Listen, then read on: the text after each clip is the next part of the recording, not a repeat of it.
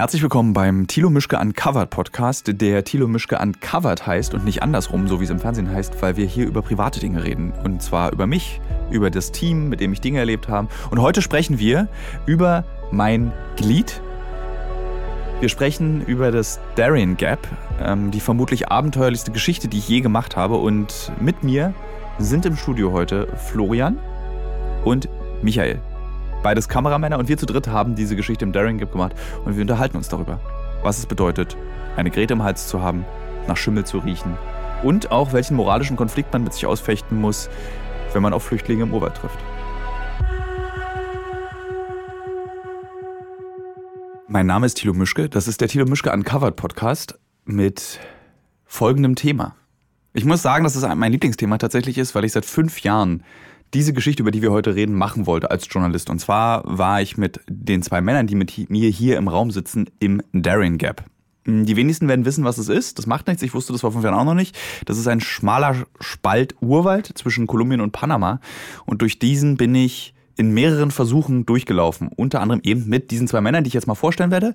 Links von mir sitzt der ultra schüchterne Michael Terhorst, der nichts sagen wird, weil er jetzt schon Angst hat vor dem Mikrofon aber er ist trotzdem ein guter Kameramann. Und rechts von mir sitzt der weniger schüchterne Florian.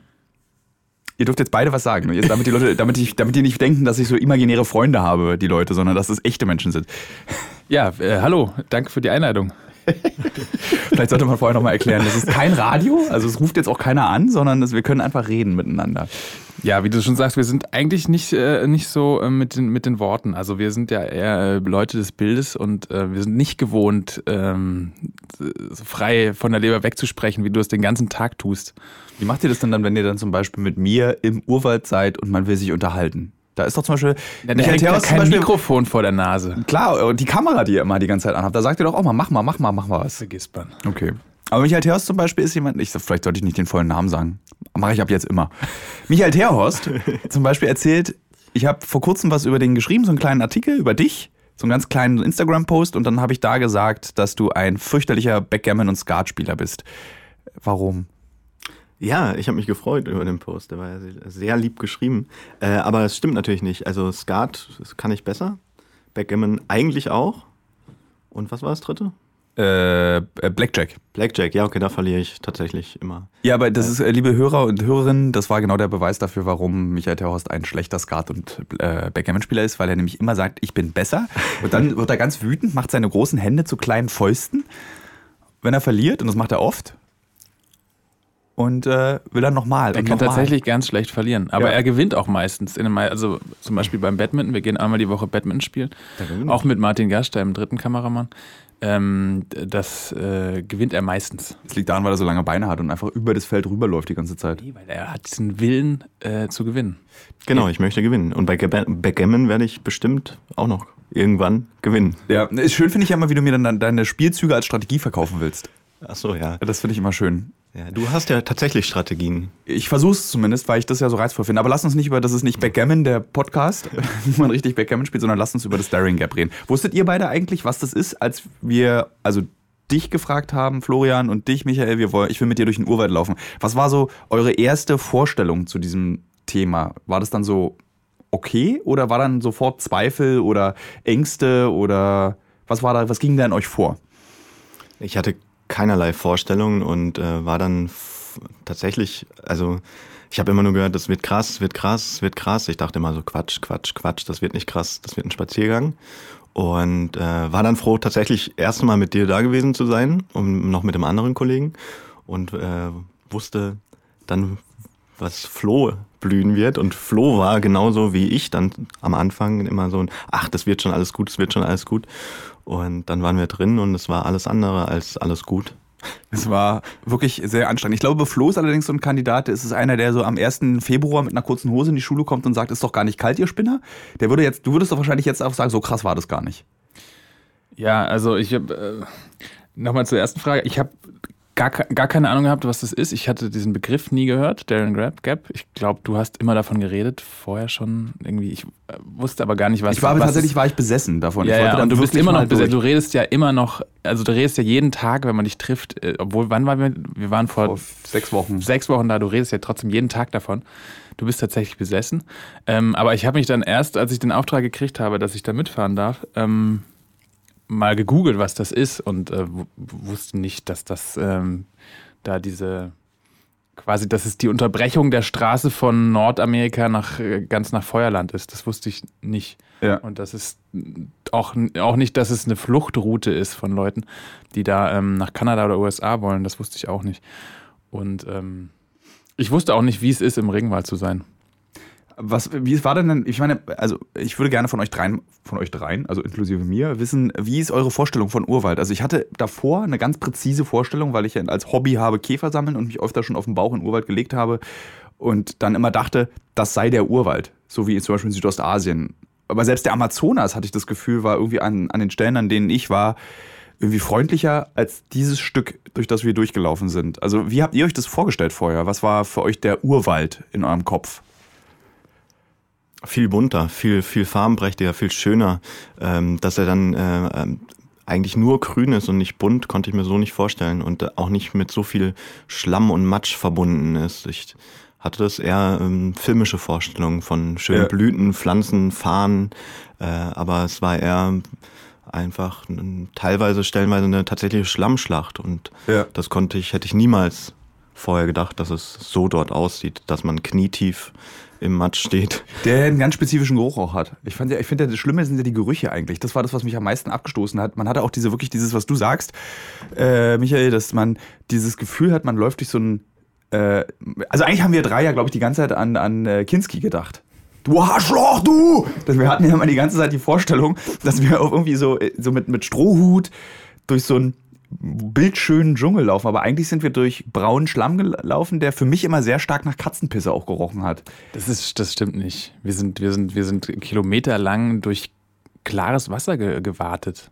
Ja, Kannst du dich noch daran erinnern, wie ich an dir dich, dich zum Sterben zurückgelassen habe, da als, als Ja, du schlambedeckt im gut. Schlamm gelegen hast? Als wir über diese, aber als wir über diese äh, Berge rüber mussten. Ja. Aber immer wenn wir dem, dem Fluss, den Flussläufen gefolgt sind, war das doch, also das Wasser war klar, es war, es war, das waren, du hast Fische gesehen, du hast Flusskrebse gehabt, das war Flusskrebse? oder alle möglichen, diese Viecher da, diese Fische, die so aussahen wie, Wie Mischung. Mischung zwischen Krebs und Fisch. Ja. Also ganz, also es muss wirklich einfach reines, klares Wasser gewesen sein, bei dieser ganzen Artenvielfalt im Wasser allein. Ja. Und äh, Aber das, ich- ko- bei das habe ich ja sogar getrunken, ohne, ohne, Weißt du noch nicht. ohne Filter. Ich meine, ich hab's, äh, Florian ist im Übrigen, das kann man jetzt den Hörern mal sagen, so ein Reisehippie. So, für den ist immer alles gut. Florian verschenkt auch sein Mückenspray, da kommen wir dann später im Gespräch nochmal dazu und hat danach Das 7000 war voreilig, ja. Das war voreilig, weil er hatte dann nämlich, es gibt auch bei Instagram, äh, das kann man bei mir sehen, ich sage mal kurz meine Adresse, @torvanlingen mit TH, äh, gibt es ein Foto von Florians Rückseite. auf Nackt. Der, nackt. Ich habe so einen Pfirsich über deinen Po gemacht, das Ja. weiß ich noch. Ähm, du hattest, würde ich Ich sagen... trotzdem nicht gefragt, ob du es posten darfst. Doch, ich habe gefragt. Ja? Habe ich? Weiß Du ich hast gefragt, ob du es machen darfst. okay. Ich würde, also ich glaube ungelogen, äh, Michael Terhorst hatte so 300 Mückenstiche, 200, 150 so in dem Dreh. Also am Bein, erinnere dich mal, als du dann da einmal dieses ganze Bein voller Sandfliegenbisse hattest. Und du hattest bestimmt mit, de mit deiner Rückseite und Vorderseite, also ich würde, also es ist nicht übertrieben, du kannst mich aber verbessern, wenn es übertrieben ist, bestimmt 1000 Stiche. Ja. Das war krass. Das, das gebe ich zu. Allerdings waren eben die ersten zwei, drei Tage, hatte ich fa- fast null Stiche. Auch ähm, nachts kamen keine Viecher und dann plötzlich waren da Stellen ähm, und ich hatte, genau, ich hatte mein Mückenspray verschenkt an unsere, an unsere, äh, wie sagt man, unsere Begleiter. Mitreisenden. Flüchtlinge. Flücht, äh, Ja. Geflüchteten, die, äh, eine Gruppe ba Bangladeschis, die äh, entweder hinter uns oder vor uns ein paar äh, Fußstunden immer entfernt liefen, ähm, den hatte ich ein, ein, mein Spray gegeben und dann plötzlich kamen eben äh, so Stellen, wo ich dann plötzlich bedeckt war von diesen Sandfliegen, die ich aber auch nicht kannte vorher. Ja. Ich kannte nur Moskitos. Und, äh, das waren Viecher, die äh, habe ich gar nicht verstanden. Also Ja. die, äh, das tat auch nicht weh. Also man hat Ja, man nicht, hat nicht man hat es so richtig weggeschlagen gespürt. und dann man du so plötzlich Blut an der Hand. und dann äh, am nächsten Tag plötzlich war, war eben dein Körper überdeckt von, von, von, von kleinen Wunden, die sich dann entzündet haben. Und das Ja. sah Ich dann habe bis jetzt im Übrigen, also sechs Wochen später, ich habe immer noch diese, kennt ihr euch diese, an diese eine Schurfwunde, die ich am, äh, am Schienbein hatte? Also so fünf Pfennig groß, Ja. die ist immer noch da. Also da ist immer noch diese Wunde zu sehen, die ist jetzt nicht mehr entzündet, aber man sieht diese Wunde noch. Also du siehst, die kleinste Stichwunde wird eigentlich, kann sofort sich vereitern und irgendwas Schlimmes draus werden. Das Schöne an Michael ist ja, er ist ja eigentlich Stellvertreter für ganz viele Zuhörer. Ähm, Michael hat nämlich panische Angst vor Tieren. Und das umfasst auch Ziegen, Tauben, Katzen, Hunde, jedes Tier. Du hast ja vor jedem Tier Angst. Wie ist es dann für dich, im Urwald zu sein? Ich meine, dann erzähle ich gleich diese schöne Geschichte, wo wir uns kurz angegiftet haben im Urwald. Aber erst erzählst du, wie das ist, Angst vor Tieren zu haben und dann in, ein- wahrscheinlich an dem artenreichsten Ort der Welt sich zu bewegen. Na, ich hatte tatsächlich, war das das einzige Reiseland, wo ich überlegt hatte, abzusagen. Aber nicht, weil es zu gefährlich ist so, oder weil Dinge mir passieren könnten, sondern wegen den Tieren und der Vorstellung, nachts in diesem Wald schlafen zu müssen. Ähm, Im Nachhinein war es alles nicht so schlimm. Aber Ja. es war, wo ich dachte, also wirklich ursprünglich, ähm, waren meine Google-Anfragen nicht irgendwie Gefahren, sondern ähm, eher, welche Tiere gibt es dort und Schlangenbisse und wie Buschmeister, wir erinnern uns an die Buschmeisterschlange, die aggressiv ist, zweieinhalb Meter lang werden kann und sofort zubeißt. Genau, wie, wie äh, im Falle eines Schlangenbisses verhalte ich mich und so weiter. Und ähm, nee, als wir dann dort waren, war das alles in Ordnung, bis auf einmal mit dieser Spinne, die Das dann. wollte ich jetzt nämlich gerade erzählen. Das war, da haben wir uns nämlich gerade gestritten. Da waren, haben wir uns, haben wir, wir haben so, also vielleicht nochmal kurz als Vorgeschichte. Wir haben ja drei Versuche insgesamt gebraucht. Der erste Versuch ist gescheitert, weil wir das panamaische Militär bzw. die panamaische Polizei uns nicht weiterlaufen lassen hat und unsere Guides verhaftet hat. Der zweite Versuch ist gescheitert, weil am Abend zuvor, bevor wir losgehen wollten, irgendjemand erschossen wurde und weil die Tochter unseres Hauptguides vom Baum gefallen ist und dann entschieden wurde, dass von unseren zehn Trägern und Guides drei wieder zurückreisen. Damit hätten wir zu wenig Transporteure gehabt und das panamaische Militär hat uns wieder den Weg verstellt. Und dann haben wir ja bei, nach dem zweiten Versuch entschieden, wir machen es einfach jetzt mal auf eigene Faust und wir überreden die indigenen ähm, Kuna uns zu helfen, weil das ist deren Wald und sie müssten ja den Weg kennen. Und dadurch, dass wir dann mit, äh, sagen wir mal so, mit Leuten durch den Wald gegangen sind, die zwar auf uns aufpassen, aber die nicht die Regeln beachten und uns ständig daran erinnern, dass es bestimmte Regeln gibt, die man im Wald beachten müsste, wie zum Beispiel immer zusammenbleiben. Das war in unserer, als wir dann durch den Wald gelaufen sind, äh, haben wir uns oft verloren über mehrere gefühlt Kilometer. Meistens waren es wahrscheinlich noch so 100 Meter. Aber man darf nicht vergessen, im Urwald ist es ja so, dass wenn du 30 Meter dich ins Dickicht bewegst, verläufst du dich eigentlich schon. Wir hatten, glaube ich, auch so Situationen, wo wir plötzlich vorgelaufen sind und dann waren vor uns die Leute weg und wir wussten nicht, ob die sind jetzt links lang gelaufen, rechts. lang- Du warst Ganz am Ende, ganz am Ende, Flo, du warst wo auch wir- einmal weg. Ne? Ähm, ja, also die, die, die Kuna haben schon geschaut, dass sie, also sie haben ja unseren guten Freund Aurelio, das war der älteste der Kuna ähm, Indigenen, die haben den ja abgestellt, ganz das Schlusslicht zu bilden des, des, äh, der ganzen äh, Wandergesellschaft.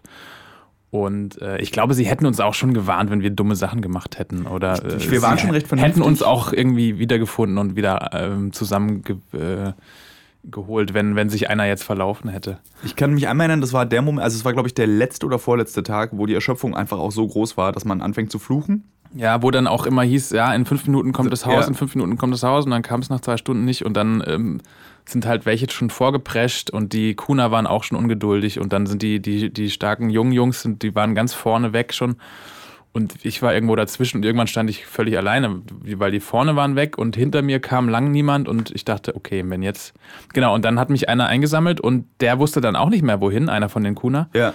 Und der hat dann immer so getrellert und, und Piffe Wir haben abgegeben. Florian gerufen, glaube ich, ne? Ähm, und dann waren wir einfach nur parallel auf irgendeiner, da waren wir aber schon, das war schon Plantagengebiet, da waren schon. Das war so kurz vorm Ende war das kurz auf jeden vorm Fall. Ende des Urwalds. Aber trotzdem, war- also ich war da nervös, weil wir beide standen nebeneinander und dann, also Michael und ich standen nebeneinander und haben Also dich ich war, gerufen. ich war nicht nervös, weil ich wusste, der Kerl, nervös. der Kerl, der kann mich hier, der könnte, selbst wenn er jetzt kein Speer hätte und kein Gewehr, Ja. könnte der irgendwie jagen gehen, der könnte uns durchbringen. Ähm, ja. also wenn ich ganz allein gewesen wäre, dann hätte ich Panik gekriegt. Weil da, da weiß ich, da, da würde ich nicht lange überleben in diesem. Eigentlich will ich noch die Spinnengeschichte zu Ende erzählen, diese gelbe. Also Ja. nochmal zurück zu Michael Terhorst, der ja Angst vor allem hat. Ich finde es ja am schönsten, Angst vor Ziegen zu haben. Also es gibt, glaube ich, selten ein niedlich, schrägstrich, dämlicheres, äh, domestiziertes Tier als die Ziege. Also ich würde ja, Ziegen würde ich als Haustier halten, weil ich die so niedlich finde. Ja, da war es noch nicht im Streichel so. Okay, warte mal ganz kurz. Der Satz heißt, da warst du noch nicht im Streichelzoo? Okay, erzähl uns Darien Gap oder Streichelzoo. Was ist gefährlicher, Michael? Erzähl mal von der Spinne. Okay, also das war so, wir haben uns dann eben verloren und dann äh, habe ich gesagt, wir müssen zusammenbleiben, Michael, weil wir dürfen nicht, äh, falls uns was passiert, wenn ich umknicke, bin ich da alleine und dann hast du gesagt, ja, du musst schneller laufen und dann kommst du ja zurück, dann ist es doch egal, wenn wir vorne laufen, warten wir doch nicht, dann verlieren wir doch die anderen. Und ich glaube, zwei Minuten später hattest du eine wirklich Handtellergroße, also so eine, sagen wir mal, so eine kleine Menschenhandtellergroße, wirklich knallgelb, das hast du, glaube ich, nicht gesehen, Florian, ne? Ach, nicht die Spinne, die dann der Kuna erschlagen hat im Wasser, Nee, nachdem wir uns gestritten haben? Nachdem wir uns, nee, die andere, die Spinne nicht, sondern so eine wirklich eine schöne, ganz gelbe Spinne. Ah, nee, die hab ich gar nicht gesehen. Und die war wirklich zwei Minuten, nachdem ich meinte, wir müssen zusammenbleiben, falls unvorhersehbare Dinge passieren. Und Michael Theos hat mir widersprochen, wir müssen einfach bei den Kuna bleiben und nicht zusammen. Und dann lief hinten an seinem Po so eine wirklich diese Spinne hoch und dann meinte ich so, äh, Michael, bleib bitte mal sofort stehen. Bleib jetzt sofort stehen. Und Michael so, was denn, was denn, was denn?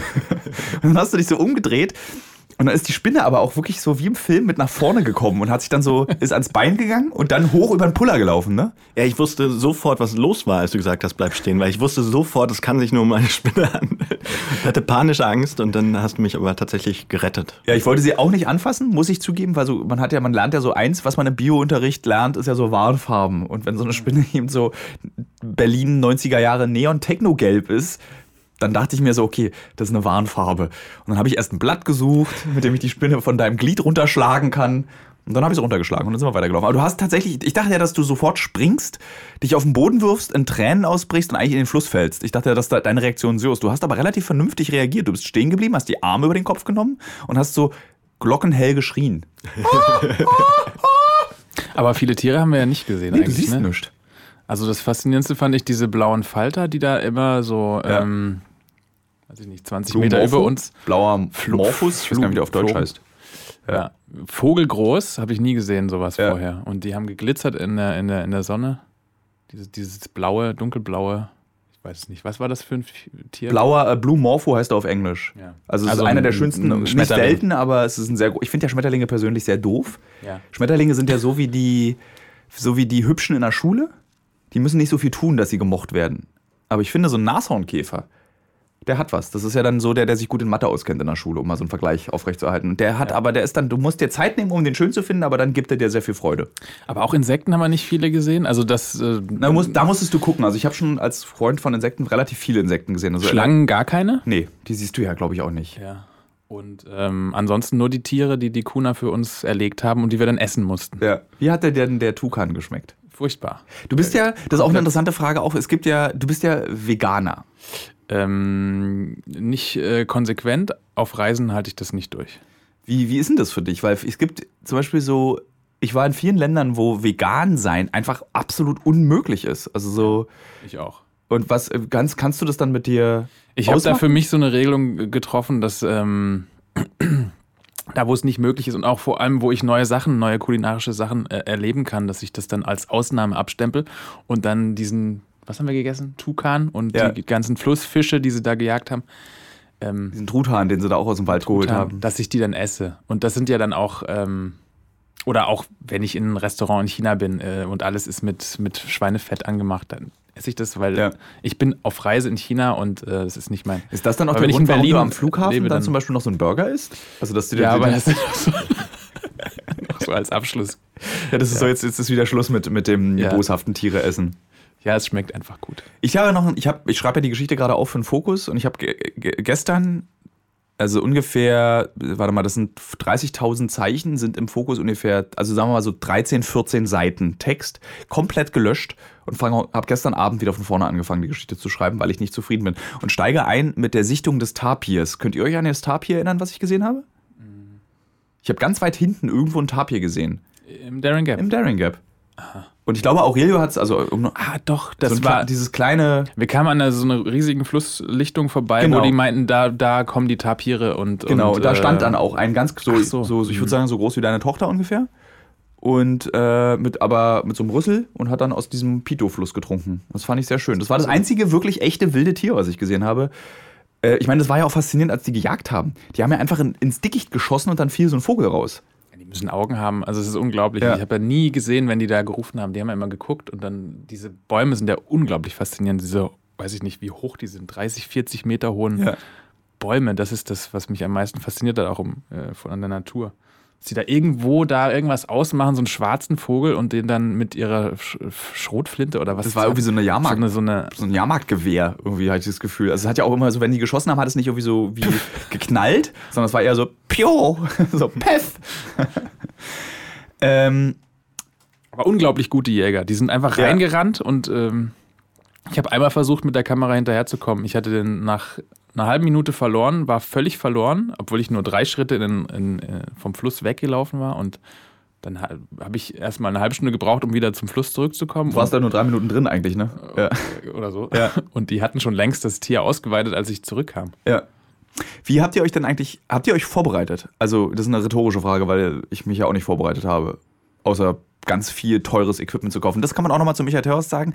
Während ich 4000 Euro für passendes Equipment ausgebe, weil ich dachte, ich brauche das Beste vom Besten, das Leichteste vom Leichten, hat, glaube ich, Michael Terhorst es geschafft, so einzukaufen, dass er danach beim Umtausch noch mehr Geld zurückbekommen hat, um sich auf den Urwald vorzubereiten. Ja, dafür hast du auch gut geschlafen und ich nicht, weil ich keine Isomatte hatte und kein, keine sinnvollen Dinge. Stimmt, wie waren Schlafen eigentlich für euch? Das ist auch eine rhetorische Frage, weil ich nämlich weiß, dass ich fünf Tage echt einigermaßen okay geschlafen habe und ihr beide wie Kacke geschlafen habt. Ja, es ging ja mit der ersten Nacht los, wo Flo, glaube ich, in der Pfütze geschlafen hat, oder? oder wie war Ja, diese, wie, wie, wie teuer war diese Hängematte? Keine Ahnung. Die hattest du mir ja ausgeliehen, Thilo. Ähm, ich habe in der sehr gut geschlafen. Und in der ersten Nacht hatten wir einen mörderischen Regenguss und ähm, es war alles nass. Also ich habe tatsächlich äh, wie in der Badewanne gelegen irgendwann, äh, weil diese Hängematte vollgelaufen ist. Und dann stand ich den Rest der Nacht und es hat wirklich bis morgens geregnet, glaube ich. Ja, es hat bis, glaube ich, um neun oder so. Wir haben, sind ja Und noch hab diese- regenlos. Planen hochgehalten über uns, die dann noch die Kuna aufgehängt hatten, die aber irgendwie nur schön aussahen, aber nichts gemacht haben. Wie, wie bist denn du da geduldig geblieben? Da hätte ich ja Scheiße gerufen die ganze Zeit. Scheiße, Scheiße, Scheiße, Scheiße. Ich kriege ja dann Ich auch fand es einfach Laune. faszinierend. Also das war so, also so einen Regenguss habe ich noch nie erlebt gehabt in meinem Okay. Leben. Und äh, es war auch ganz lustig, weil die Kuna waren auch gut drauf. Die haben dann auch die Planen hochgehalten, weil die wollten unsere Technik schützen. Das haben sie, Ja. glaube ich, auch hingekriegt. Die da in einem Zelt äh, war. Und das lief natürlich auch unter dem Zelt und es haben sich Bäche gebildet und ähm, Ja. die haben sich dann auch immer abgewechselt und haben die Planen hochgehalten und ich habe da immer rüber gegrinst. Und es war eigentlich pechschwarz. Man hat immer nur gesehen, wenn irgendwie ähm, Taschenlampen angingen. Das war ja die Nacht, an der. der Und äh, dann habe ich auch, das habe ich, obwohl ich da wach stand, habe ich das nicht mitgekriegt. Und am nächsten Morgen hat mir jemand gesagt, da sind irgendwie eine 40-köpfige ja, Flüchtlingsgruppe an uns vorbeigezogen in dieser regnerischen Nacht. Das hast du nicht mitbekommen. Das habe ich nicht Da mitbekommen. bin ich vor Angst in meiner Hängematte gestorben, weil nämlich Carlos zu mir meinte, das könnten auch Banditen sein. Jetzt müssen wir ganz still sein. Wenn die rauskriegen, dass wir hier liegen, dann erschießen die uns sofort und klauen unsere Sachen. Okay. Und dann habe ich versucht, das mal mit dem Handy zu filmen, damit wir dann die Aufnahme haben von diesen Taschenlampen, die man dann sieht. Was dazu führte, dass ich aus Versehen die Taschenlampe bei mir angemacht habe, was dann unsere gesamtes Camp erhellt hat. Und dann wussten die, dass wir da sind. Und wir wussten dann aber auch, es sind keine Banditen, sondern Flüchtlinge, weil die sind einfach weitergelaufen. Das hast du nicht mitbekommen. nee. Hast du es mitbekommen eigentlich? Nee, habe ich auch nicht mitbekommen. Nee, nicht in dieser Nacht. Nee. Du hast ja in so einer Gebärmutterhängematte geschlafen, wo man so von unten reinkriechen musste, so ganz seltsam. Und oh, ich verstehe, deine Hängematte ist doch eigentlich auch total. Ich verstehe, ich verstehe euer Hängemattenleid, habe ich nicht verstanden. weil- totaler Quatsch, die Hängematte. Man dachte, man liegt dort bequem drin. Also es ist kompliziert aufzubauen und man muss die einfach richtig aufbauen. Und wenn, wenn die nicht richtig aufgebaut ist, dann, also bei mir zum Beispiel in der ersten Nacht, warum die vollgelaufen ist, ja, weil das Dach nicht richtig aufgebaut war. Ja. Und du war das bei deine war ja so komisch schwer zu, du musst die so komisch spannen. Das fand ich doof an deiner. Also wir hatten, ich, um es mal dem Zuhörer zu erklären und den Hörern, äh, wir hatten zwei verschiedene Hängemattentypen dabei. Eine Hängematte ist so ein wie ein Zelt, was man eigentlich zwischen zwei Bäume spannt. Die, wenn sie richtig aufgebaut ist, auch gut funktioniert. Also man hat dann so Gestänge, dass dann auch die Hängematte nicht auf einen rauffällt. Man hat ein Moskitonetz und darüber nochmal so eine Regencape. Und du, Florian, hattest vergessen, das Regencape rüber zu machen. Oder ich habe sie dir aufgebaut und habe es nicht richtig rüber gemacht. Das kann auch Ich habe dich dabei gefilmt. Und du hast mich dabei gefilmt? Nicht konzentriert. Ja, und äh, Michael hatte eine Hängematte, die keiner kannte, aber die auch sehr teuer war, die eben dafür, da, ich glaube, das Bestechende an der war, die ist sehr leicht. Aber wie sie aufgebaut wurde, hat keiner vorher ausprobiert und was dann immer dazu geführt hat, dass du eigentlich in so einem, wie auf so einem Festival, in so einem zusammengebrochenen Billigzelt übernachtet hast, wo alles auf dir klebte und alles an dir runterhing und du halb raushingst. Hast du dann eigentlich fünf Tage nicht geschlafen? Naja, äh, die schlimmste Nacht war ja die, wo meine Hängematte an demselben Baum befestigt war wie an deinem Baum. Ja, ich, das habe ich gesagt. Ich habe es gesagt, mach's nicht an meinem. Wenn ich mich bewege, bewegst du dich mit. Ja, das war ja nicht das Problem. Das Problem war, wenn ich mich bewegt habe, habe ich dich gehört, wie du am Fluchen warst, was ich da drüben mache. Und dann wollte ich mich gar nicht mehr bewegen und dann lag ich da wie so ein äh, zusammengestauchtes Kaugummi. Und ähm, nee, äh, tatsächlich war ich froh, dass ich Was trocken ist war. ein zusammengestauchtes Kaugummi? das möchte ich jetzt wissen. Was man vielleicht noch sagen muss, weil das jetzt alles so, so, so easy sich anhört und nach Festivalatmosphäre, das war einfach richtig, richtig hart für mich, da anzukommen. Also man hatte ja immer so, so diesen Punkt gehabt, es wird st stockdunkel, man muss irgendwie um 17 Uhr das Camp errichten. Und man kam dann nach diesem Fußmarsch an und es hat mir alles wehgetan. Mir hat die, jede Bewegung wehgetan. Es war alles so anstrengend, diese Hängematte aufzubauen und dieses Camp zu errichten und dann gleichzeitig noch die irgendwie die Karten zu sichern oder irgendwie Das die war- Kameras zu putzen. Dieser- also ich konnte mich kaum noch bewegen. Die Füße waren wund, ähm, überall Krämpfe in den Beinen und ich, das war, das war wirklich hart. Das war Das war krass, körperlich einfach hart. wie, wie gut wir da aber zu dritt und auch zu viert Das sind. kann man sich nicht vorstellen, wie man, wie, wie es, wie es, wie man leidet, dann irgendwie noch eine Zeltstange zusammen zu klicken und irgendwie irgendwas haben wir uns auch ordentlich angebrüllt, aber es hat immer gut, also zu einmal haben wir, sind wir da so aneinander geraten, war aber es hat so immer gut hart. funktioniert. Also ich finde, wir haben da auch als Team, ich war dann immer nur sauer, weil dann schon wieder vergessen wurde, der 10-Liter-Sack aufzufüllen, während ich die Hängematten, also wir haben trotzdem, finde ich, die gesamte Reise über sehr gut als Team auch funktioniert. Also es gab ja nie einen Moment, wo ich sagte so, ich nehme jetzt hier diesen Stein aus dem Fluss und erschlag Florian. Oh, Moment. Nee, den Moment gab es nicht. äh, oder ich irgendwie auch bei dir dachte ich nie irgendwie so, also man, ich hatte wirklich von der ersten Sekunde im Urwald das Gefühl, wir können uns aufeinander verlassen. So. Das fand ich irgendwie so. Was du, was du nicht machen solltest, ist vor Kameras springen in Flüsse, weil Florian dann einfach zu langsam schaltet und dann denkt, ich filme jetzt hier diese Arschbombe. Äh, aber sonst haben wir uns wirklich. Man hat, hat es überlebt. die Kamera hat es überlebt. Und wir haben es auch überlebt. Also ich meine, aber auch, weil wir uns so gut aufeinander verlassen können, fand ich. Also es Ja. gab. Hattest du das Gefühl, dass du dich nicht auf mich verlassen konntest? Nee, gar nicht, das ist klar. Ähm, den Konflikt gab es ja am Anfang, da, wo, wo wir noch äh, misstrauisch waren, oder vor allem du warst sehr misstrauisch gegenüber den Kuna. Ja. Und äh, auch unser, unser, unser chilenischer Übersetzer, der ja ähm, mehr Erfahrung hatte als wir, die, der dann immer gesagt hat, ja, wir müssen ganz vorsichtig sein und wir müssen eine gute Stimmung machen und nicht, dass die uns da im Urwald zurücklassen. Und das Gefühl hatte ich zum Beispiel überhaupt nicht. Von Ja. Anfang an hatte ich das Gefühl, die, auf die Jungs kann man sich total Du verlassen. solltest rechts behalten. Ja. so- Also ich war auch misstrauisch, weil ich schon mit verschiedenen indigenen Stämmen zusammengearbeitet habe. Und die sind halt alle, das ist so ein bisschen wie Europa im Amazonas, beziehungsweise so auf diesem Urwaldgürtel in Mittelamerika und Südamerika. Du hast halt so verschiedene Leute. Und du würdest ja jetzt auch, wenn du in Deutschland bist, bestimmten Bundesländern bestimmte Eigenschaften ähm, zuteil werden lassen. Also die Sachsen haben eine gewisse Eigenschaft, die Bayern haben, die Berliner, also jeder hat, und das ist genau nicht anders mit den indigenen Völkern im Urwald. Jeder hat so eine, so eine, man sagt dann so, der Stamm zum Beispiel hat einen lustigen Sinn für Humor, der andere findet also ich war mal bei einem Stamm, äh, wo eben der Humor darauf basierte, Tieren und Menschen unglaubliche Schmerzen zuzufügen. Also es wurde nur gelacht, wenn ein Hund litt oder wenn mir von einem Dreijährigen in den Nacken geschlagen wurde mit einem Holzbrett. So. Und das war dann so, da merkst du halt, das ist eine andere Welt, in der du dich bewegst, mit der kannst du zusammenarbeiten, aber es, deswegen war ich so skeptisch, dass man eben Ja. den Leuten sofort so vertraut, weil ich wusste, dass jeder, jeder dieser indigenen Völker hat eine eigene Art, mit Dingen umzugehen. Aber wir hatten tatsächlich mit den Kuna wahnsinnig Glück. Ich glaube, es ist einfach eine unglaublich harte Welt und Ja. man muss auch, und äh, vor allem, was mich auch ähm, sehr fasziniert hat, war, als wir ankamen an dieser Hütte, da wurden wir auch empfangen, das waren ja, das waren ja Indigene auch von Emperor. einem anderen Stamm. Emperor war der Stamm. und ja. die waren ja so krass hart. Ich dachte, ey, wenn wir jetzt eine falsche Bewegung machen, ähm, dann, dann Ja. setzt es Prügel oder der jagt uns weg oder keine Ahnung, passiert Schlimmeres. das war auch so schwer zu verstehen, weil er so angeschrien hat. Dann Der war er hat so nett. rumgeschrien und Dann dann, hat er hat er, genau, aber er hat einfach auf, auf Macker gemacht, also der Ja. Chef da.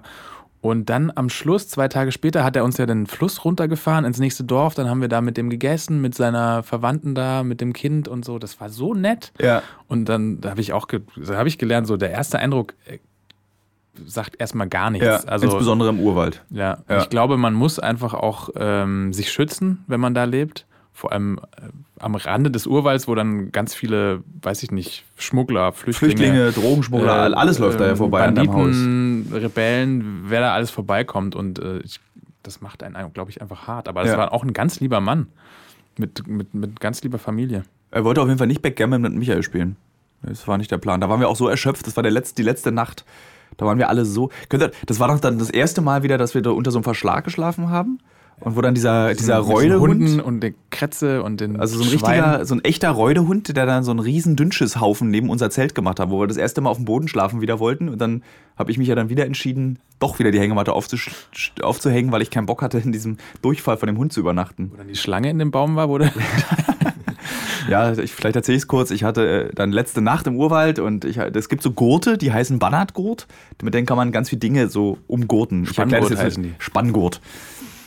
Und äh, ich hatte meine Isomatte damit umspannt und, die, und diesen Gurt habe ich normalerweise außerhalb der Hängematte äh, angebracht und diesmal aber vergessen und lag innerhalb der Hängematte und nachts beim Einschlafen habe ich so diese Beine so gewackelt und meinen Schlafsack so aufgelockert damit und dabei diesen Spanngurt auf mich geworfen. Und ich war wirklich fest davon überzeugt, dass es eine Schlange war, was dazu führte, dass ich schreiend aus meiner, ich würde sagen, 1,90 Meter hoch hängenden Hängematte sprang und, glaube ich, ihr alle gelacht habt. Das war das Einzige. Als ich dann feststellte, nee, es war nur ein Gurt. Es war keine Schlange. Aber es fühlte sich wirklich an wie eine Schlange. Es war warm, dick und schwer. Wie hättest du denn reagiert, Michael? Du hättest doch genauso reagiert. Nee, ich lag, äh, ja, ich hätte wahrscheinlich genauso reagiert. Ach so, du ich lag ja dann- äh, nur bei Flo, in, im, Zelt- wir lagen zusammen im Zelt in der Nacht, Flo und ich. Äh, ich musste nur lachen und sagen, Tilo hat eine Schlange in, in, seinem, in seiner Hängematte und hat, äh, du hast eine komplette Camp in Aufregung versetzt. Ja. Während wir uns nicht geregt haben und gedacht haben, wir waren schnell wieder zu unser Zelt. Du hattest ja Angst vor den Schweinen, ne? Nee, vor den Schweinen hatte ich, hatte ich Angst vor? Ja, ja, du hattest Angst. Das sind ja, ich meine, die Schweine waren wirklich groß. Es ist Nein, ein der Rotwein. Grundsätzlich vor allen Tieren. Nein, der. Hund, der war schlimm, der war tatsächlich schlimm. Der war aber nur krank, das war das Problem. Also Ja. der, so mehr krank in einem Hund ging eigentlich nicht. Und der kam halt immer an unser Zelt am Schnüffeln und Flo wollte das Zelt offen lassen wegen Sauerstoff. Ich wollte schließen, damit ich, äh, dass der Hund nicht kommt. Also musstet ihr euch entsch- entscheiden zwischen ersticken oder beschnüffelt werden von einem Reudehund. Wir hatten es dann offen am Schluss. Ja, Weil es war wirklich sehr warm da drin. es war zu warm. Hat euch diese Reise eigentlich verändert? Ich habe immer das Gefühl, mich hat diese Reise verändert. Hat sie dich verändert? Ähm, na, verändert, weiß ich nicht, ob das das richtige Wort ist, aber für mich ist jedenfalls, dass ich äh, mehr, mehr solche Dinge erleben möchte. Also mehr irgendwie an Orte kommen will, wo nicht permanent ähm, Menschen sind und rumwuseln wie in Berlin, sondern dass man tatsächlich mal Orte findet, äh, wo es einfach ja, ruhiger ist, die Natur irgendwie mehr hat. Und ich glaube, ein Bewusstsein dafür hat sich bei mir deutlich mehr ausgeprägt. Also das Bei mir auch zwei Aspekte. Einmal auch die Natur, diese an einem Ort zu sein, wo tatsächlich die Natur seit Jahrhunderten ohne Einfluss von Menschen wachsen kann. Und es ist äh, wirklich ein faszinierender Ort. Es ist wirklich ganz großartig, da noch gewesen zu sein, weil ich denke, das wird nicht mehr lange, es wird nicht mehr lange solche Orte geben. Ähm, und äh, das hat mich sehr, sehr fasziniert und sehr beeindruckt auch. Und äh, zweitens, was mich vielleicht verändert hat, ist zum ersten Mal ähm, äh, so nah in Berührung zu kommen. Wir haben noch gar nicht richtig darüber geredet, über äh, Thema Flucht.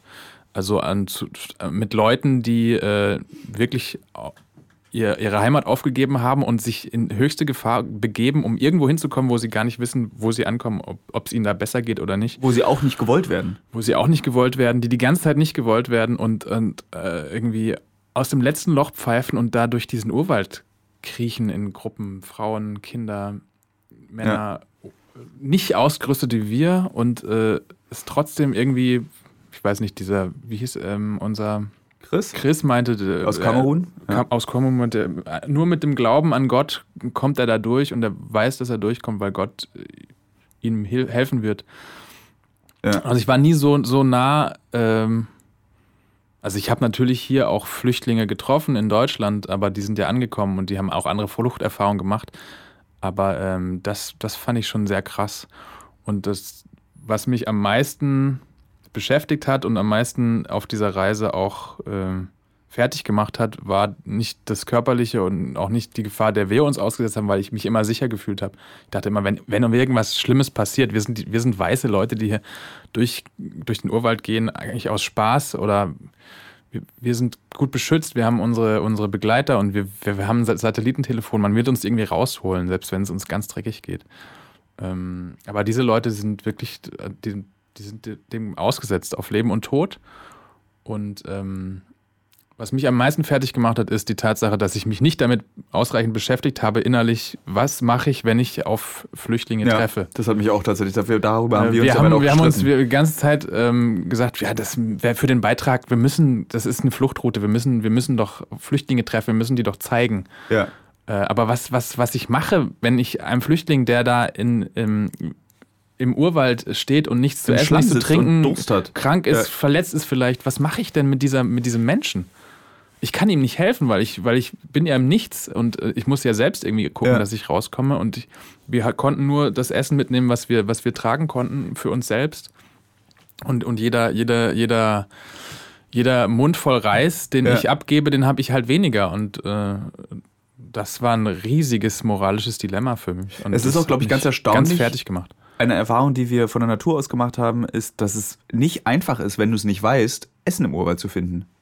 Wenn du nicht weißt, wo du Essen findest im Urwald, welche Pflanze du, welche Liane du aufschneiden kannst, wenn du nicht irgendwie so krass, krasser Fischer bist oder so, wirst, könntest du theoretisch eigentlich verhungern oder dich vergiften, weil du dann aus Verzweiflung irgendwas in den Mund nimmst, was nach Beere aussieht oder nach einer Banane und dann, also das ist so ein, was mich auch überrascht hat, ist dieses, wie ähm, lebensfeindlich dieses, dieser lebendige Ort ist. Also du, du als Mensch kannst du da ja unglaublich schnell hops gehen. Und dann fand ich so, du, als wir dann auf diese Flüchtlinge trafen, auf der Spitze dieses Berges, also zum ersten Mal richtig in ihrer Erschöpfung, ähm, ich war so beeindruckt von der Kraft und von dem Mut, weil ich dachte, dass wenn ich mir zum Beispiel viel Equipment kaufe, viel so Travel, äh, wie heißt denn das so, so Survival-Equipment, dass ich mehr geschützt bin. Aber die Leute gehen halt dort wirklich mit zwei Aldi-Tüten oder mit zwei Plastiktüten und Flipflops gehen die in den Wald. Wenn sie gut ausgestattet sind, dann haben sie Gummistiefel an. Das ist dann eine gute Ausstattung für sie. Äh, so, das, was du meinst, dieses Dilemma, das ist so, du bist dann da und dann gibst du ja, haben wir, als wir sie getroffen haben, unser Wasser weggegeben und, dachten, und dann hattest du ja, das meinte ich so, Flo, gib mal nicht gleich alles Wasser weg, dann hast du es weggegeben. Und dann wa- war die Situation, wir wussten nicht, wann der nächste Fluss kommt, um da, dass du deine Wasserblase wieder auffüllen kannst. Und dann gab es diese Situation, dafür schäme ich mich bis, darüber denke ich ganz oft nach, über das, was, da, was dann passiert ist, dass du, ich, wir kommen runter, ich dachte im Übrigen, du bist hinter uns von diesem Berg und ich laufe an dir vorbei, wie du wirklich komplett im Schlamm liegst, am Ende deiner Kräfte und zwar nicht, ich ruhe mich mal kurz aus, sondern du liegst in feuchtem Schlamm. Du bist komplett bedeckt mit Drecksschlamm. Die Kamera liegt im Schlamm. Du liegst im Schlamm. Und meine Reaktion war, ich, ich wollte dann, soll ich dir die Kamera abnehmen, habe ich dich gefragt. Dann meintest du, nee, geh weiter, ich komme gleich. Und dann, dass wir, dann saßen wir beide unten, also Michael und ich, am Fluss. Und ich bin nicht auf die Idee gekommen, hochzukommen und dir Wasser zu bringen. Und dafür schäme ich mich so sehr, dass ich das nicht gemacht habe, dass ich da einfach, ich war selber so erschöpft, dass ich kein Fünkchen Energie mehr hatte, aber ich hätte die Energie noch nehmen können, weil ich saß ja dann eine halbe Stunde, saß ich da, da wir haben schon irgendwie einen Billardtisch aufgebaut, haben irgendwie den Beamer uns hingestellt, Playstation gespielt, nee, aber da war dann wirklich so, ich bin nicht auf die Idee gekommen, zu dir zurückzulaufen, dir mein Wasser dann, was ich aufgefüllt habe, zu geben, damit du wieder Kraft kommst, sondern ich habe einfach da unten auf dich gewartet. Ja. Wahrscheinlich hätten wir beide uns nach drei Stunden gewundert, wo bleibt denn Flo? Der war doch bloß zehn Minuten entfernt von hier. Und dann wärst du wahrscheinlich entweder, nein, nicht hops, aber ich meine, man darf das nicht unterschätzen. Das ist wirklich gefährlich, diese Dehydrierung im Urwald. Das ist so, du verlierst ja, also ich, wir haben ja acht, neun Liter Wasser am Tag getrunken. Und wenn du das Wasser alle ist und der Körper und die Zellen entwässert sind, dann kannst du auch ganz schnell hops gehen da, ohne dass du das merkst. Ja, in der Situation, ich konnte nicht mehr aufstehen. Ich hatte Krämpfe, ich konnte, ich konnte mich nicht rühren und es gingen immer weiter Leute an, von unserer Gruppe an uns an mir vorbei und meinen, jetzt steh auf, steh auf. Und, und ich konnte einfach nicht aufstehen. Ich wollte auch nicht aufstehen. Ich wollte einfach da liegen. Ähm, es war einfach, ich war am Ende. Und ähm, dann, als ich selbst unten war, später und dann im Fluss lag und ähm, darüber nachgedacht habe, dass wir diese, diese Gruppe von Flüchtlingen, unter anderem zwei Frauen, denen es nicht gut ging, augenscheinlich, noch zurückgelassen hatten, bevor sie überhaupt den, äh, den, Hö äh, den, den, den Gipfel dieses Berges erreicht hatten, dachte ich, es ist wirklich fraglich, ob die das schaffen über diesen Berg rüber. Und wenn nicht, dann sind die da in dem Schlamm und, und sterben da. Ja. So, das dachte ich die ganze Zeit. Und ich war so froh, als die dann abends da auch noch runterkamen. Stimmt, da kann ich mich erinnern, dass sie ja leicht, als wir unser Camp aufgebaut haben und dann sind sie, haben die Flüchtlinge sich ja die Mühe, dann, also diese Gru Gruppe der Kameruner war dann immer so, wir bleiben nah und das Ziel ist, dass wir das Team, das Kamerateam erreichen, das Namenlose, also uns. Und dann waren sie haben wir es tatsächlich fast jeden Abend geschafft, gegenüber zu campen miteinander und dann auch nochmal zu quackeln. Und eben im Übrigen habe ich beim Sichten des Materials den Kern unseres Streits, warum wir uns gestritten haben. Wir beide haben uns, wir waren beide der festen Überzeugung, wir müssen ihnen Essen bringen. Wir haben uns letztendlich gestritten darüber, auf welchem Teller. Genau. Das ist der Streit. Also da siehst du auch, dass der, dass die Erschöpfung dazu. Ich habe mich so reingesteigert in diesen Streit. Total. Du aber auch. Ja, aber ich habe es nicht verstanden, warum du das jetzt nicht zulässt. Also ich, äh, es ging darum, dass wir denen ein bisschen, also nur das vom Mund abgesparte Ja, geben und da das war war ich eine auch Gruppe dafür. von, Das war ja gar nicht- das, das war eine Gruppe ich. von, naja, du hast immer so, gesagt, wir können, wir können nicht jeden retten, also oder keine Ahnung, Wortlaut, aber Ja. ähm, es ging auch darum, es, das war ein zwe- zweigleisiger Konflikt, weil es ging darum, dass wir, und da waren wir noch nicht so vertraut mit unseren Kuna-Leuten, dass du Angst hattest, dass wir die, ähm, Verärgern. dass wir die verärgern und dass, sie, dass die sich gegen uns wenden, Ja. wenn wir denen jetzt helfen. Und das war auch noch nicht klar, ob das so cool ist, Ja. dass die, weil die sich ja wirklich auch Gefahr ausgesetzt haben, einfach, ähm, wenn die erwischt worden wären mit, mit Geflüchteten, dann wären die in den Knast gewandert. Ja, Als weil panamaische machst- weil du ja äh, dann- Staatsbürger. Weil du dann ja, als Fluchthelfer. arbeiten genau, als. Als du nach Hause kamst, Michael, du hast ja drei Kinder und eine Frau. Du hast ja geheiratet. Was war denn die erste Frage, die dir gestellt wurde? Hast du uns was mitgebracht? Ganz genau. Nee, äh, die Kinder natürlich, äh, Tiere, Tiere, Tiere und äh, dann auch, groß, also nicht Enttäuschung, aber dass man tatsächlich gar nicht so viel Tiere gesehen hat, äh, war für die ähm, verwunderlich. Das, das, das Spannendste für Lasse, also für meinen Großen, war tatsächlich, dass wir bei den Kunas waren, dass ich erzählen konnte, dass wir mit denen da durchgegangen sind und wie die Fische gefangen haben, wie die die Vögel geschossen haben. Ähm, das war das Aufregendste auf jeden Fall, da Sachen zu hören und äh, wollen auch unbedingt die Bilder sehen, wie das dann im Urwald aussieht. Du machst ja nicht so gerne Fotos. Dein, dein Handy hat ja eine sehr mindere Qualität. Auflösung von 1,3 Megapixel oder so. nee, genau. nee, selbst Fotos machen war ja schwierig. Also Ja. selbst du hast ja nicht viele Bilder gemacht, weil einfach das Handy in einer extra ähm, Trockenbeutel oder wie nennt man das? Ja, Äh, das war ja alles, das muss man auch mal erzählen, was für ein Aufwand für das Equipment betrieben wurde. Ja, jedes Stück Equipment lag ja in so Beuteln, in so Ziploc-Beuteln mit diesen Taschen, mit diesen Siliz Silizia-Beutelchen drin. Trockenpads. Trockenpads, ja. Genau. Und da war jeder, je, je, jeder Vorgang war eine Aufgabe. Also selbst wenn man nur ein Foto machen wollte, musste man erstmal den Rucksack ablegen. Dann musste man den Fotoapparat rausholen.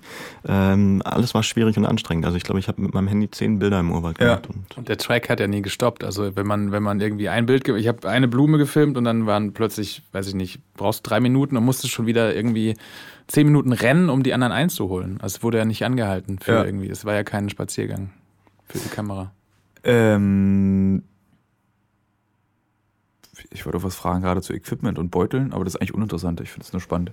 Ja, der Kampf gegen die Feuchtigkeit war irgendwie so eins der schlimmsten Sachen, die man. Ja. Es hat aber, glaube ich, alles überlegt, außer ein Tongerät hat nicht überlebt, ne? Das ist ja, damit ist aber auch unser Übersetzer volle Kanne Baden. Baden gegangen. Baden gegangen. Stimmt. Er wollte, die der, er wollte aber die. Schuld, glaube ich, auf das Salzwasser schieben. Da wollte er, da, da, da kann ich mich dran erinnern. Das war der, die salzige Luft, als wir am Meer dann übers Meer gefahren sind. Die, die erste Reaktion war, ihr müsst das Gerät im Plastikbeutel packen. Also, Und er ist damit komplett schwimmen gegangen. Er hat's Ja, vergessen. das ist, wird gerne vergessen, so ein Ding. Ähm, ich hatte ja nach diesem Urwald so eine Art, oder habe ich immer im Urwald, ich habe ja so eine unglaubliche Sehnsucht nach diesem Urwald, also generell dort zu sein, dieses so wie so, so verkapselt zu sein vor dem Rest der Welt, was, was einer von euch beiden eben gerade beschrieben hat, du glaube ich, als äh, menschenfern zu sein, auch so fern jeg jeglicher Zivilisation. Und irgendwie macht der Urwald als solcher, egal ob dort Flüchtlinge langlaufen oder ich mit Indigenen dort bin, der gibt mir so eine krasse innere Ruhe. Ich weiß nicht, ich kann es nicht erklären, woran das liegt, weil man ja eigentlich immer was zu tun hat. Du bist ja nicht ruhig oder so. Du sitzt ja da nicht im Stuhl und guckst aufs Wasser, sondern du machst ja immer irgendwas. Und irgendwie beruhigt mich das. Und irgendwie, ich habe, meine erste Idee war, als ich wieder nach Berlin kam, ob ich mit den Kuna nochmal privat in den Wald gehen kann und ob wir uns ein Baumhaus bauen. Und dann, weil die, wenn die jagen gehen, bauen die sich ja so Baumhäuser und warten oben im Dickicht, bis dann so ein Urwaldelch oder so vorbeikommt. Oder irgend so ein ganz großes, so, ein- so ein äh, Spalthufentier fangen die doch da, ich weiß gar nicht welches, aber irgendwie erzählten sie, glaube ich, von so einer Art Elch oder sowas, ne? War das nicht so? Elch, Von irgendeinem Hirsch, irgendwas mit Geweih auf jeden Fall, der plötzlich durch den Urwald läuft. Und dann habe ich mich gefragt, wie geht denn das? Da ist doch so ein Dickicht, da bleibt er überall hängen mit seinem Kopf. Die Idee hatte ich auch, also dass ich da nochmal hingehe. Und zwar ohne, ohne großen Auftrag, einfach nur vielleicht ein Fotoclips und das war's. Und die besuchen. Das müsste ja auch gehen. Ich meine, was ich jetzt, was ich jetzt sage, meine ich vollkommen ernst. Wollen wir beide nicht einfach Aurelio besuchen gehen? ja, erstmal müssen wir ihn herholen. und ihn besuchen? Also ich würde wirklich, ich könnte, ich verstehe mich mit Florian, das kann man ja auch mal laut sagen, sehr gut. Ich verstehe mich aber genauso gut auch mit Michael und auch mit Martin und mit dem anderen Michael, dem kleinen Michael. ähm, und, Äh, ich kann mir vorstellen, dass wir da einfach nochmal hinfahren und bei, auch in diesem Dorf. Ich fände dieses Auf jeden Dorf Fall. so krass. Aber ich fände es halt toll, ihnen zuerst auch unsere Ja, ja. Welt zu zeigen. Also, ja, ist vielleicht wir auch haben- das dem Hörer mal zu erklären. Also Aurelio, den ihr ja in dem Film sehen werdet, über das Darien Gap haben Flo und ich beschlossen, dass wir ihn nach Berlin einladen, weil er letztendlich auf dieser Reise für so viele Dinge verantwortlich war, von denen wir gar nichts mitbekommen haben. Er hat so gut auf uns aufgepasst. Er hat uns bis nach Panama City begleitet und auch seine Anwesenheit war tatsächlich bis nach Panama City sinnvoll. Das war jetzt nicht so, dass wir da irgendwie jemanden mitgeschleppt haben, damit er irgendwie an der Tankstelle sich äh, Snickers kaufen kann, sondern er hat dann echt mit Leuten verhandelt. Insbesondere, weil er seinen, seinen Status nutzen konnte als Indigener, was uns viele Vorteile auch beim Militär, als wir wurden ja dann auch, das haben wir vergessen, ne, wir wurden ja noch mal vier Stunden verhört als wir aus diesem Urwald rauskamen, weil wir hätten ja, wir müssen ja nicht nur Flüchtlinge sein, sondern wir könnten ja auch in unserem Equipment tonnenweise Kokain irgendwie schmuggeln. Haben wir nicht gemacht, aber wir wurden deswegen verhört. Und alleine nur, weil Aurelio dabei war, hatte ich das Gefühl, war dieses Verhör auch lockerer. Also er war wie so eine Versicherung. Auch weil du so gut gelogen hast. Und weil ich so gut gelogen habe. Möchtest du erzählen, wie gut ich gelogen habe? ja, es ging darum, dass diese, diese ähm, Grenzpolizisten von Panama, wie heißen die? Äh, Äh, Senafront, Senafront. die wollten ähm, natürlich gerne äh, wissen, auf welcher Route wir gekommen sind, weil da wahrscheinlich auch Kriminelle durchkommen oder weil sie die Flüchtlinge stoppen müssen. Keine weil sie Ahnung. selbst keinen Bock hatten, weil sie diese Route zu keinen gehen. Bock haben, äh, das rauszufinden, welche Routen gut sind, wahrscheinlich. Und sie wollten gerne von uns diese GPS-getrackte Route haben, die auf deinem Gerät drauf war. Und ähm, in diesem Verhör ging es immer darum, dass ähm, dieser eine äh, Chef äh, Verhörer von dir wissen wollte, wie man jetzt das runterladen kann von dem Gerät. Und du hast immer behauptet, ähm, das geht nicht, das geht nur übers Internet.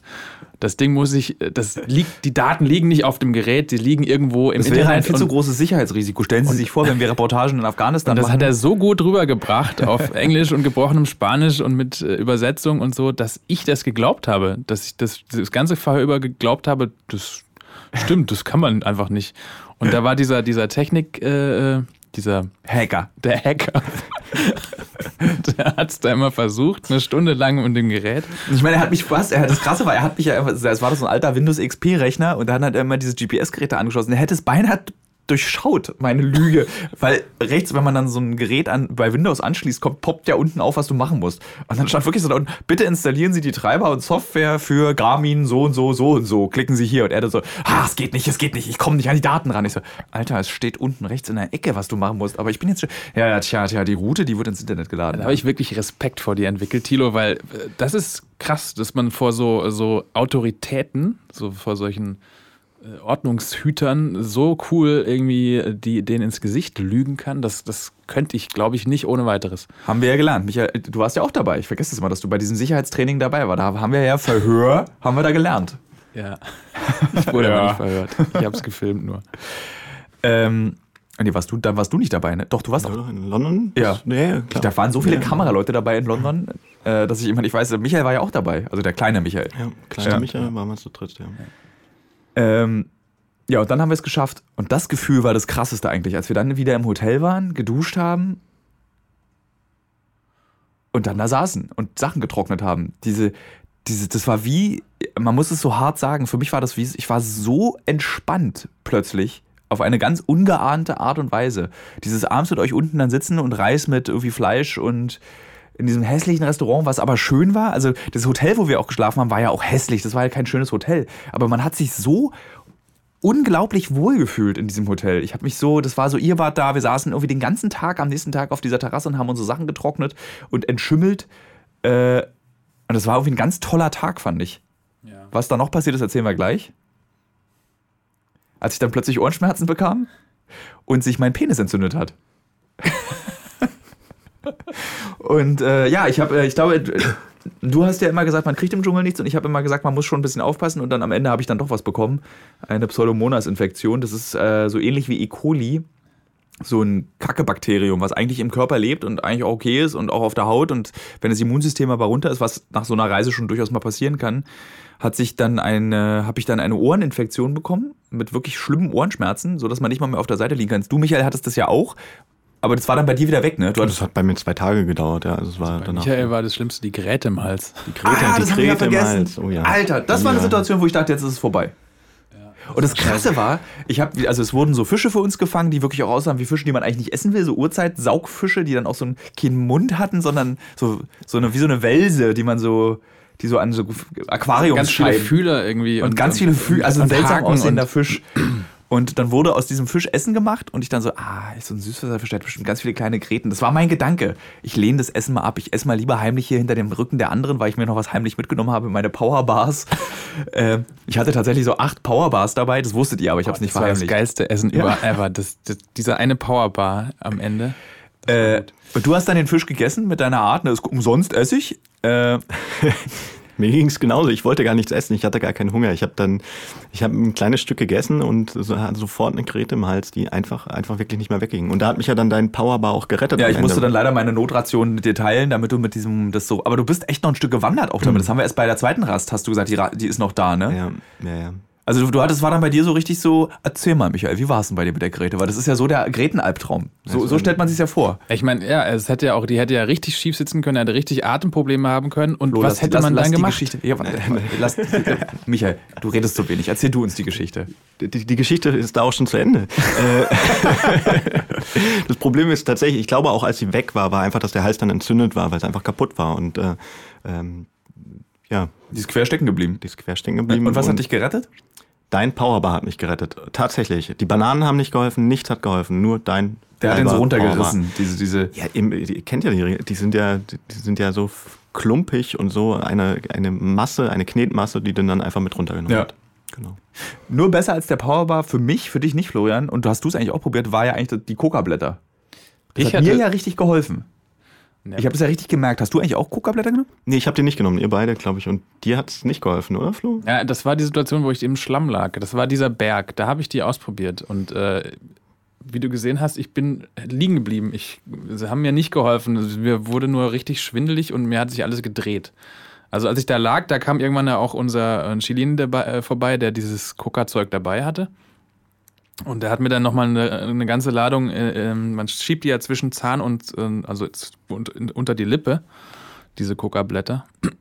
Das ist einfach, äh, als ob du irgendwie zehn Kaffee trinkst. Also, oder, Es gibt so eine Aufnahme, die habe ich schon gesehen, wo wir oben auf dem Berg ankommen und auf die Flüchtlinge treffen.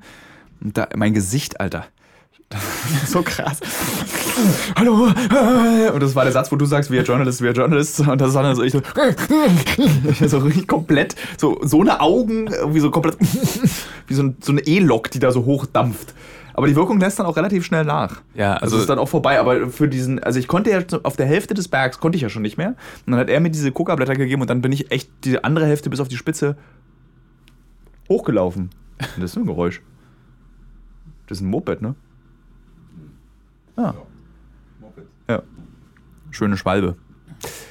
Ja, also ich glaube, das ist ein, das ist, äh, das ist ein Mythos, dass das viel hilft, also dass, dass man damit weitere, weiter äh, laufen kann als ohne, ist, glaube ich, Quatsch. Ich meine, wenn die Beine versagen, versagen die Beine. Ich, also bei mir war tatsächlich, ich habe nicht geschwitzt, was ich eher, eher immer unheimlich finde, wenn man dann aufhört zu schwitzen. Ich, mir war, ich hatte keinen Hunger, ich hatte keinen Durst, ich wollte einfach nur vorwärts. Also es hat für diese 20, ich weiß nicht gar nicht, wie lange das gedauert hat von der, ich glaube nochmal eine Stunde oder so, ne? Von der ersten größeren Pause auf dem Weg nach oben.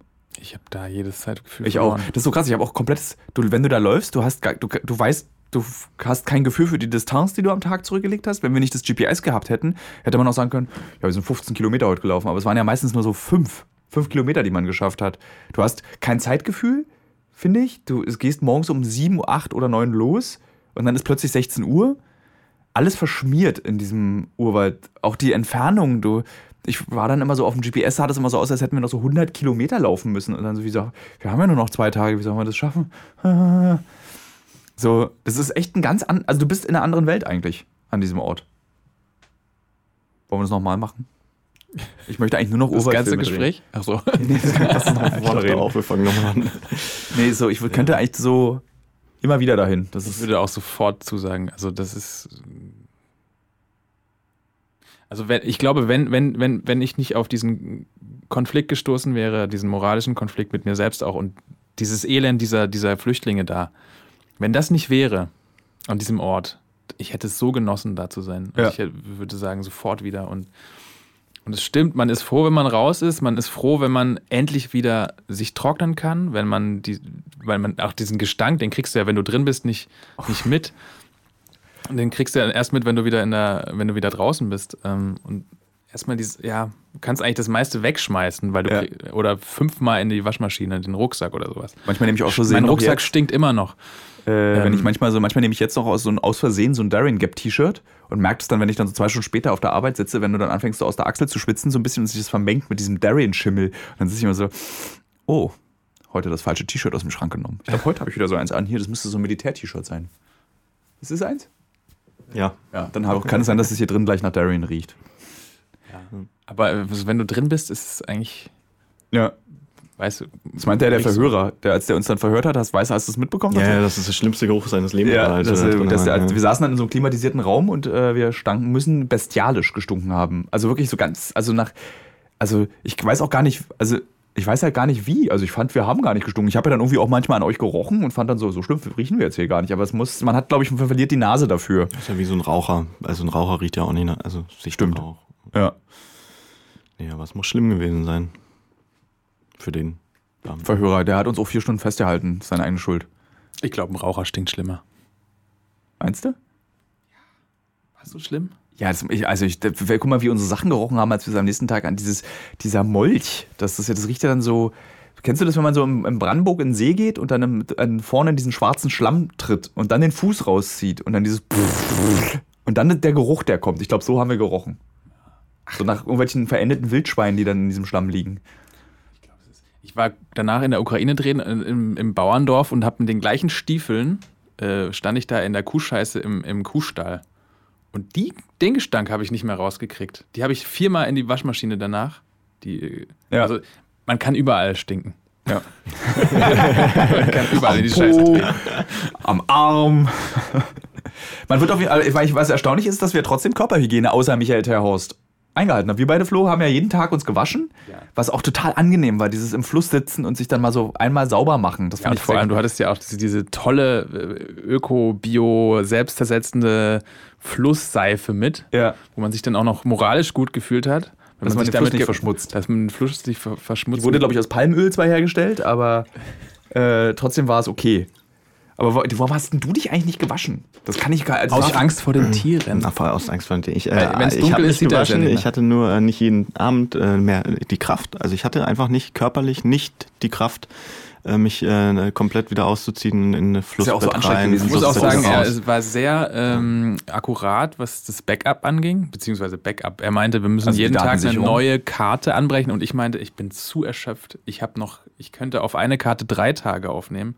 Ich bleibe auf der alten Karte und Michael hat es tatsächlich geschafft, äh, jeden Tag noch die Karten zu wechseln. Das hätte ich zum Beispiel nicht, nicht mehr hingekriegt. Ja. Also dann wissen wir, im Zweifel mit Michael drehen. Im, in, Im Zweifel mit die Karten. Im Zweifel hast du weniger, weniger Speicherkarten. Äh, hatten wir eigentlich was Sinnloses dabei, wo wir sagen würden, das, hätte- das hätte ich, da hätte ich drauf verzichten können?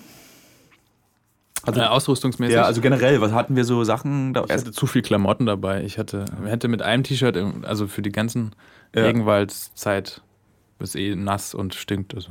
Ich hatte, glaube ich, einen, ich hatte nur zwei Wechselsachen dabei. Also ich hatte ein T-Shirt und einmal abends, dann war es dann auch ganz angenehm, mal ein trockenes, stinkendes T-Shirt anzuziehen, anstatt ein feuchtes, stinkendes T-Shirt. Und man blieb ja dann abends auch trocken. Also diese Luftfeuchtigkeit abends ließ dann so ein bisschen nach, fand ich. Also ich war dann nicht, nicht so klitschnass wie am Tag. Also da war es ja wirklich so, in dem Moment, wo du losgelaufen bist, warst du ja klitschnass. Also alles war nass.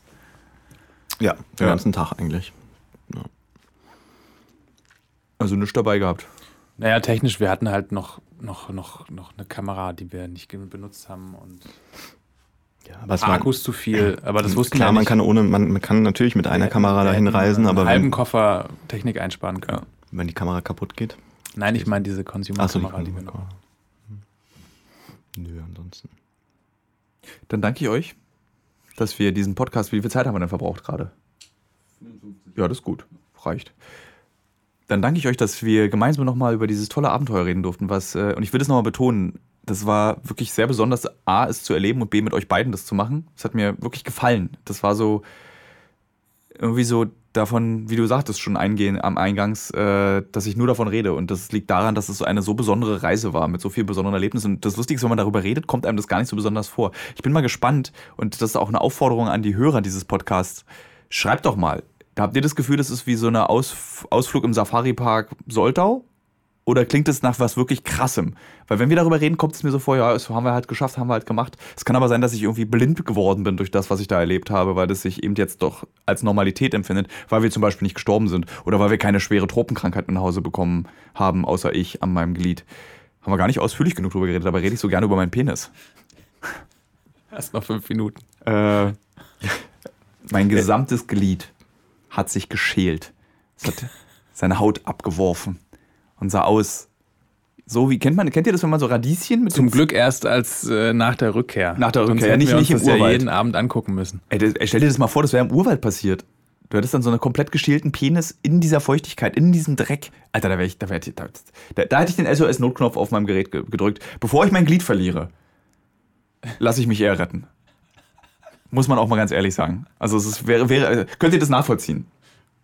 Meinst du, es wäre jemand gekommen, um dich rauszuholen, wegen deines Gliedes? Also ich hoffe. Ich, Ey, kommt bin- aus. Wenn, dein, wenn dein Pimmel dabei ist, abzufallen im Urwald. Ich würdest hätte du- sofort den Knopf gedrückt. Ja. Ja. also so, das ist Ah, ja. ja, oder hättest du, Flo hätte wahrscheinlich gesagt, nee, für die Sache. Aber was wäre passiert, wenn du den Knopf gedrückt hättest? Dann hätte. äh, Dann hätte Kaspar, wer hier äh, zu Hause Eine wär, SMS wär, bekommen. wär mein Glied fällt ab, rette mich. Ja, und dann? Dann ruft er die Botschaft an und dann Wäre. Dauert es noch zwei Wochen, bis da irgendwie sich so ein Suchtrupp losmacht. so drei Meter vor Ausgang des Urwalds warte ich dann, damit ich dann mit diesem Hubschrauber abgeholt werden kann. Nee, ich Ähm, glaube, du musst da wirklich selber wieder rauskommen aus diesem Urwald. Nee, also glaub, das Prinzip ist, dafür bezahle ich 79 Euro im Monat, äh, ist, dass eigentlich innerhalb von 24 Stunden eine Reaktion passiert. Also, dass du in 24 Stunden aus dem Krisengebiet rausgeholt wirst. mit dem ADAC-Hubschrauber. Ja, mit dem gelben- gelben Engel. äh, Die holen dich dann. da landet. Was frag mich gerade ist, wenn man in einem muslimischen Land verunglückt und dann die gelben Engel kommen. Nee, da kommt der Halbmond. Okay. Der gelbe Halbmond. Okay. Klappt nicht. Also Engel können ja da nicht landen. Es wird mir zu doof. Wir hören jetzt auf. Vielen Dank, dass ihr beide da wart. Ähm, und ich hoffe, dass wir. noch- Ich glaube, wir werden noch mehr solche Abenteuer erleben, aber ich glaube, dass dieses Abenteuer durch den Darien Gap, das war so das ähm, Größte, das ich je erleben durfte. Und ich habe es mit euch gemeinsam erlebt. Danke. Dass wir dabei sein dürfen. Danke. Bitte. Jetzt eine Runde Backgammon? Ja.